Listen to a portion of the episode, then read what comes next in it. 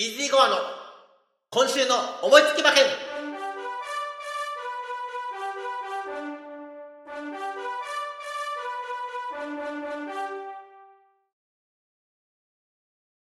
皆さんこんにちは。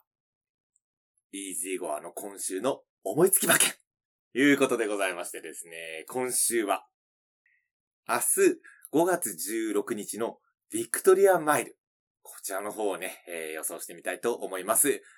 5月16日3時40分発送、東京の芝1600メートルの競争になりますが、その前に、先週の振り返りもしてみたいと思います。先週はですね、えー5月の9日日曜日に行われました NHK マイルカップ。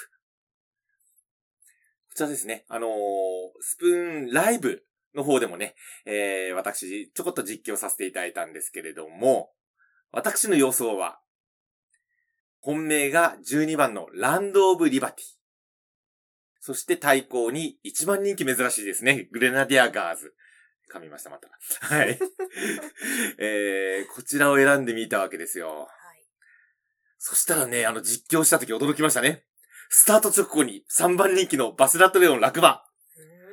本当です。そうでしたよね。あーみたいなね、感じでしたけれども。出発した途端に、はい。切ない。あるんです。えー、本当にね、そういうこともあるんですよ。うんもね、スタートしたら一緒なんであれ、あの、バスラットレオン持ってた方、紙くずにね、えーなった馬券がなってしまったわけですけれども。ね。はい。さて、私の本命のランドオブリバティ。まともに走ったらって言ってて、まともに走ってくれたんですけども、残念ながら8着。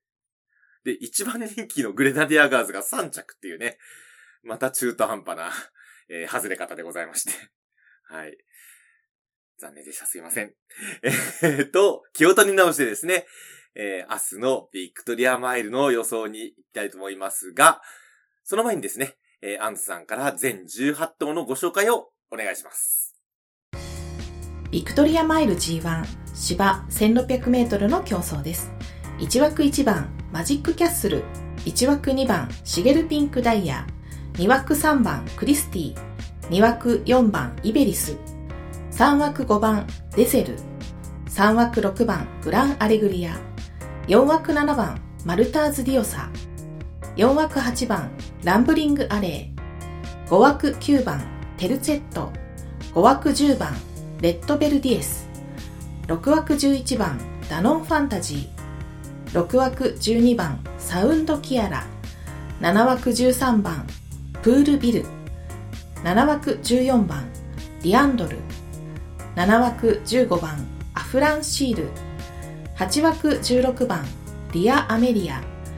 8枠17番スマイルカナ。8枠18番レシステンシアの18頭です。18頭のご紹介でございました。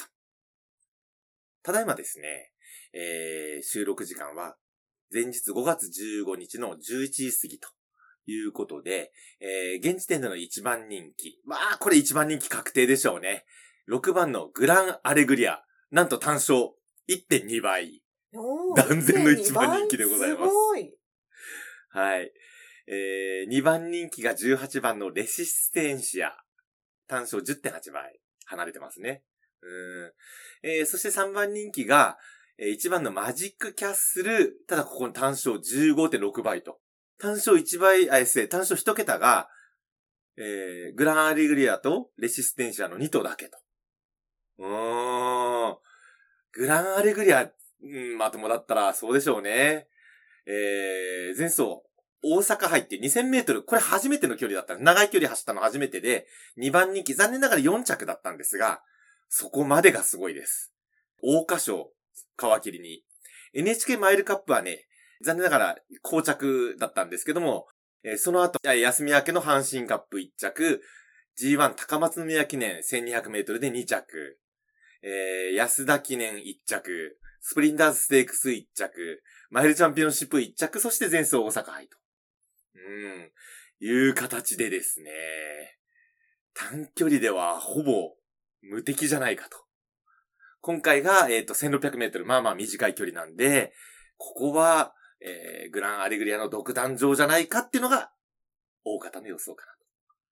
思いますが、私はこの3頭は、本命にも対抗にもしませんいつものことですね。分かってるけど笑っちゃう。すいません。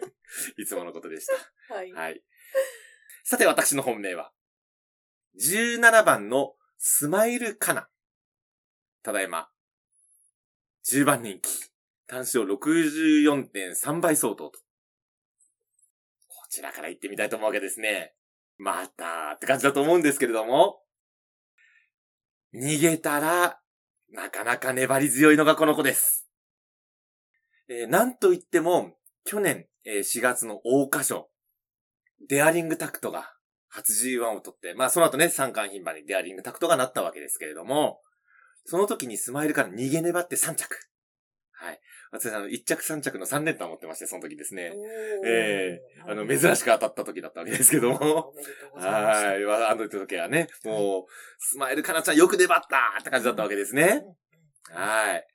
で、えー、ここの戦績見てみますとね、その大花賞の後なんですけれども、えー、大花賞3着、えー、大草でさすがにね、2400メートル長くて16着、えー、その後ね、えー、1600メートルですと、1着、2着、10着、えー、1着、14着みたいな感じでですね、間に1400メートルの、えー、レースを挟んでるんですが、ほとんどこの1600メートルで走ってるんです。で、今回、なぜこんなに人気を落としてるのかと。なった時に、なんといっても前走 G3 のダービー級チャレンジトロフィー。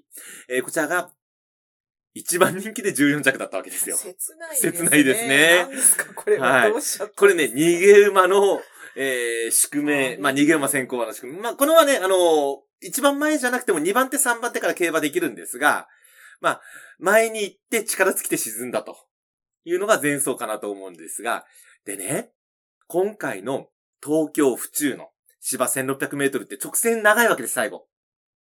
うん。なんで、逃げ馬不利だと思われがちなんですが、意外とね、残るときは残るからね。うん。これはね、その日になってみないとわからない。そのレースになってみないとわからないですから、正直言うとね、若干枠が心配で、え外目の、まあ、大外が、えー18番のレシステンシア、これ2番人気の馬なんですけども、このレシステンシアも前に行く馬なんです、実は。まあ、去年このレシステンシアが2着、あの、大花賞で2着。そしてスマイルカナがその時に3着だったわけなんですけど。はい。この馬2頭で、すんなり前の方にレシステンシャー1番手、スマイルカナが2番手ぐらいな感じでですね、すんなり隊列が決まるようだと、私の予想は当たってくるんじゃないかなというふうに思ってるわけです。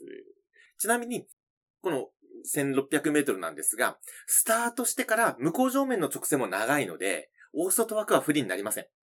すぐね、コーナーに入ると大外枠きついんですけれども、今回はね、あの、この1600メートルであれば、あの、そんなに不利にならないので、ここ枠順気にはなったんですけども、うん、あの、ほぼ影響ないかなと思ってます。先ほど言ったように、隊列がすんなり決まれば、このスマイルかなちゃんが粘ってくれるんじゃないかなと、いうことでございます。はい。そして対抗なんですけれども、12番のサウンドキアラ。こちらは6番人気単勝ですと10、え失礼、45.9倍相当。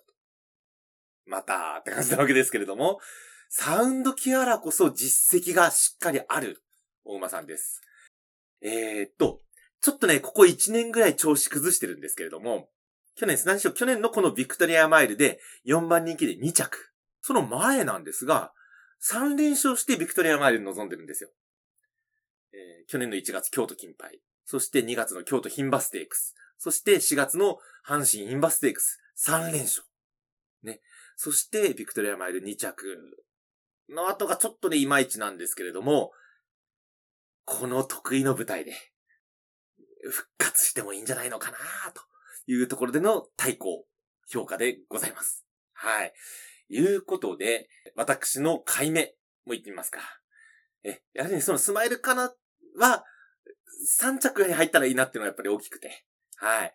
えー、スマイルかなのワイド総流し。そしてスマイルかなとサウンドキャラを二等軸にした3連複総流し。こちらで行ってみたいと思います。ということで、以上、ビクトリアマイルのイージーゴアの見解でございました。明日5月16日3時40分発送のこのビクトリアマイルですが、スプーンライブお聞きいただいてた方ですね、えー明日私お仕事ですのでライブございません。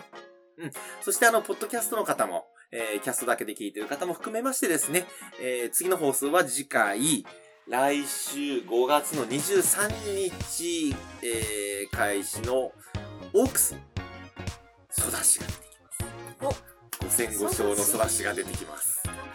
白ゲーマです。白馬のソダシです。